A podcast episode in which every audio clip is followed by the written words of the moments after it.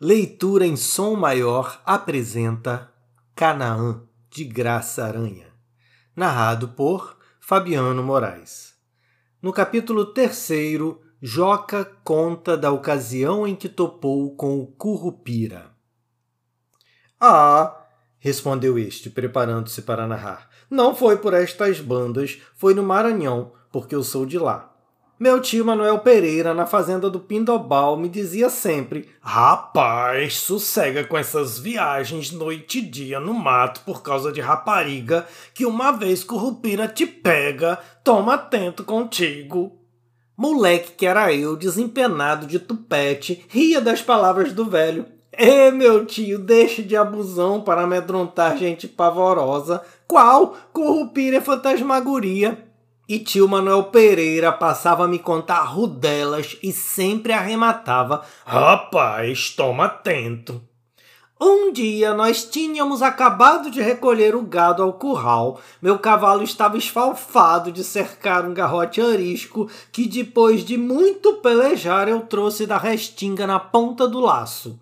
Chegados que fomos, peio ventania que, coitado, lá se foi para o campo, frouxo e meio descadeirado. Meu tio gritou para pôr a janta. O sol já estava esfriando quando nos pusemos à mesa. Meu tio, que era o vaqueiro da fazenda, e nós, seus quatro ajudantes. Os cabras traziam uma fome canina que espantava minha tia. É, gente, dizia a velha nos servindo. Parece uma fome de Satanás, te conjuro. O que é certo é que as curimatais voaram para dentro, as bananas não ficaram atrás e nós rematamos a boia com um trago da branca. Depois nos assentamos na soleira da porta em frente ao curral. Aquela hora as vacas choravam de cortar coração, lambendo a bezerrada que do outro lado se roçava na cerca. Eu estava derreado como um bode laço.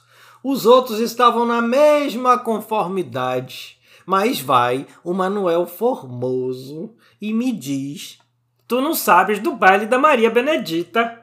Oh, cabeça que era minha! Não me lembrava mais desse ajuntamento marcado para aquela noite. No sábado passado tinha tratado com a Chiquinha Rosa nos encontrarmos na ramada onde era festa. Eu andava de namoro com a cabocla, moça espigada como palmeira, com sua cabeça delicada como de sururina. Uma vontade de ver a Chiquinha me assanhou o corpo e me fez espertar. Pois sim, vamos daí, Manuelzinho e o Formoso se desculpou disfarçando. Só ouvir o cabra se via logo que tinha algum negócio estipulado para outra banda. Os outros camaradas eram já maduros e casados, não formavam para a patuscada. Fiquei um tempinho meio desalentado, mas a ideia da rapariga me levantou o corpo cansado. Ah, meu sangue fica quieto. Bem, então, já que ninguém me acompanha, vou só, porque filho de meu pai não enjeita divertimento, disse meio arrevessado aos cabras moles. Levantei-me em direção à fonte, tio Pereira, que me circundava num tudo, entrou a ralhar. Rapaz, tu estás maluco. Larga de banho a esta hora que tu apanha as maleitas. Depois é só trabalho para os outros.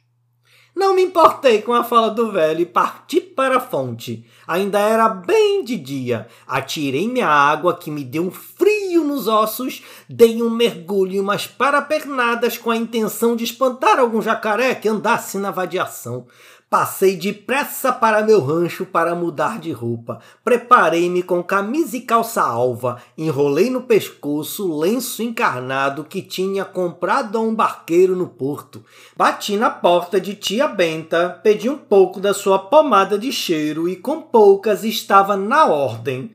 O meu lenço branco estava desde a semana passada com a Chiquinha para guardar no seio e perfumar com o seu cheiro.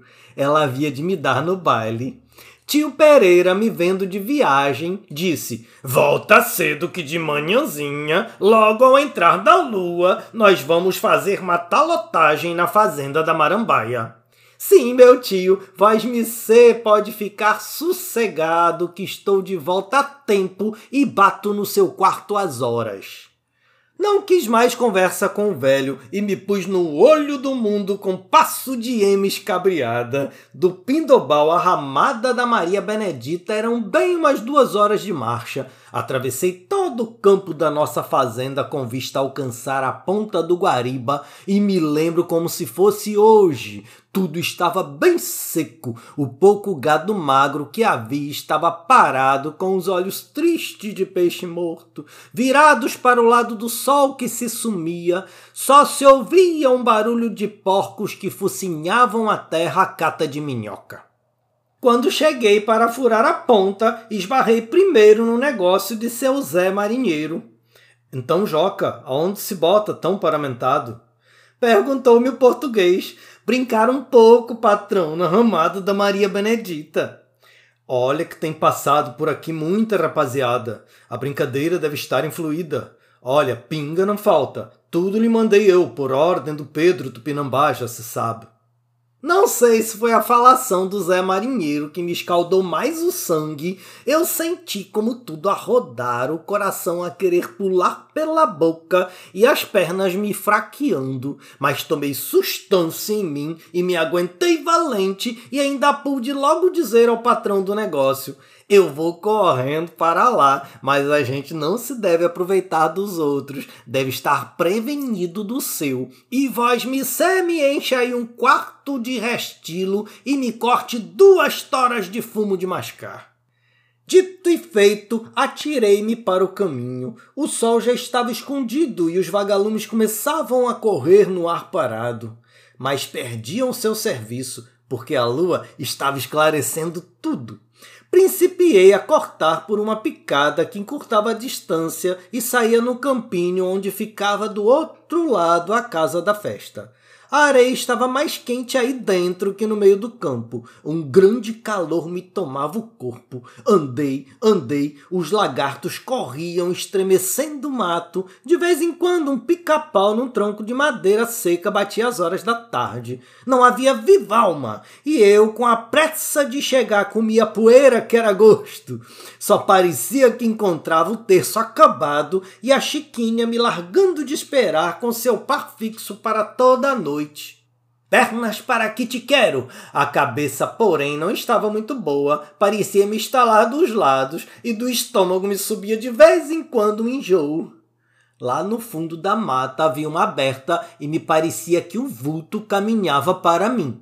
Não dei importância ao sujeito disse comigo: há de ser o filho do Zé Marinheiro, que se recolhe porque o pai não deixa ir à festa.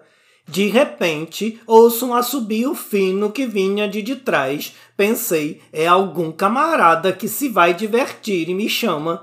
Voltei a cabeça e não vi ninguém. Assuntei de novo, nada. Continuei a andar. Outro assobio me passava, cortando os ouvidos. Outro, outro, de toda parte se apitava, do fundo do mato, da boca da estrada, por cima das árvores. Que bandão de corujas por esta noite! Há de ser agouro! Tive assim um arrepio de frio e, para me sossegar, quis me valer do encontro com o filho do Zé Marinheiro. Mas olhei firme para a frente e não vi ninguém. Onde se meteu o diabo do pequeno? Os assobios iam me rodeando sempre. Eu já estava com a cabeça tonta, o coração me batia a galope. Outra vez vi o pequeno na minha frente. Reparei bem, porque ele estava perto e vi que não era o filho do português, a modo que não conheço este caboclinho. Nós estávamos assim a umas cem braças, um do outro, quando o pequeno se sumiu de novo. Os assobios de coruja não largavam, eu resmunguei que faz esse sujeitinho que desaparece de vez em quando. Isto não é coisa boa. E ele torna a repontar. Então gritei com voz de susto, bem alto, para intimar o cabra.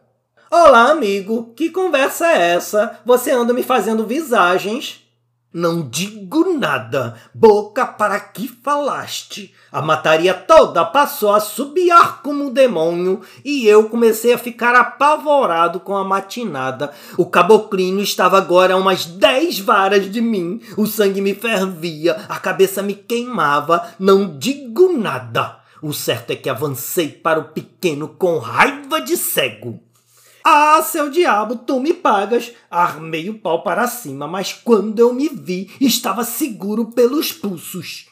Larga! Berrei. O caboclinho com olhos de sangue me encarava. Larga! E eu sempre seguro. Fiquei como um garrote ferroado. Avancei para o cabra com mais zanga do que quando me atraquei com Antônio Pimenta, uma feita numa vaquejada. Lembrei-me de quanto boi valente deitei por terra e agora ali, zombado por um caturra.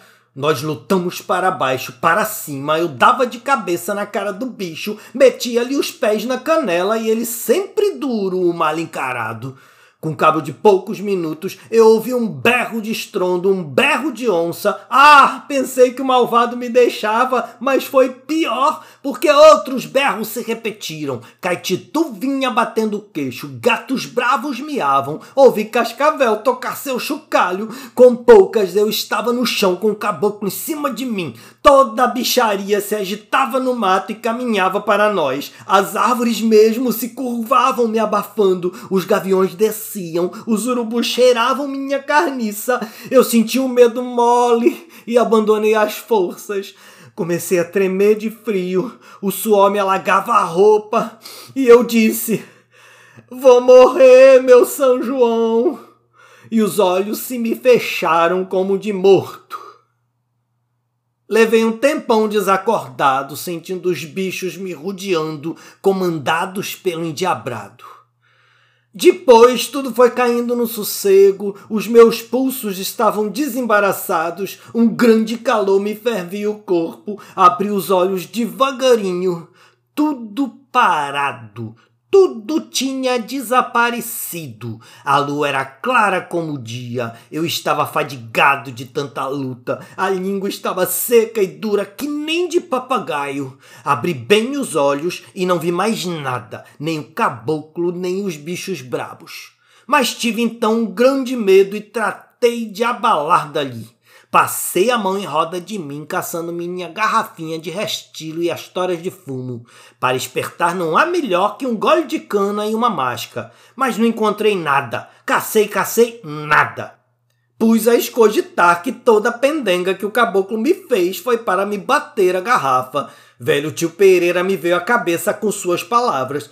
Corrupira te assombra, para tu te veres livre, dá logo que o avistes cachaça e fumo e eu vi que naquela noite tive trabalho com currupira.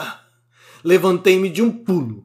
Quis correr para a ramada da Maria Benedita. O samba devia estar aceso aquela hora. Olhei para frente, a estrada ia acabar longe, muito longe. Tive medo de novo encontro. Voltei para trás. Vinha como preto bêbado, cai aqui, cai acolá. Saí no campo esbarrando com gado. Os olhos me ardiam, todo o meu sangue batia para saltar de dentro, a boca estava grossa, eu trazia uma sede de jabuti, mas lá vinha assim mesmo, navegando até a porta do rancho. Não tive conversa, atirei-me vestido na rede, que com meu corpo sacudia como uma canoa no boqueirão. Dei por mim quando ouvi falar alto na porta. Era a voz de meu tio com o formoso. Eles abriram a tramela e um clarão da madrugada alumiou o quarto. São horas, Joca. Levanta daí. Quis me erguer, mas as forças não acudiam. O velho segurou no punho da rede que estava balançando. Meu corpo tremia dentro como se houvesse uma dança de todos os meus ossos. Meu tio mandou Formoso abrir a porta e a janela. Ficou como o dia. Ele pôs a mão em cima de mim e eu abri os olhos cheios de fogo. E meu tio Pereira, sem mais aquela, resmungou zangado. Eu não te disse Apanhaste a maldita. Quem te mandou tomar banho cansado aquela hora? Não respondi.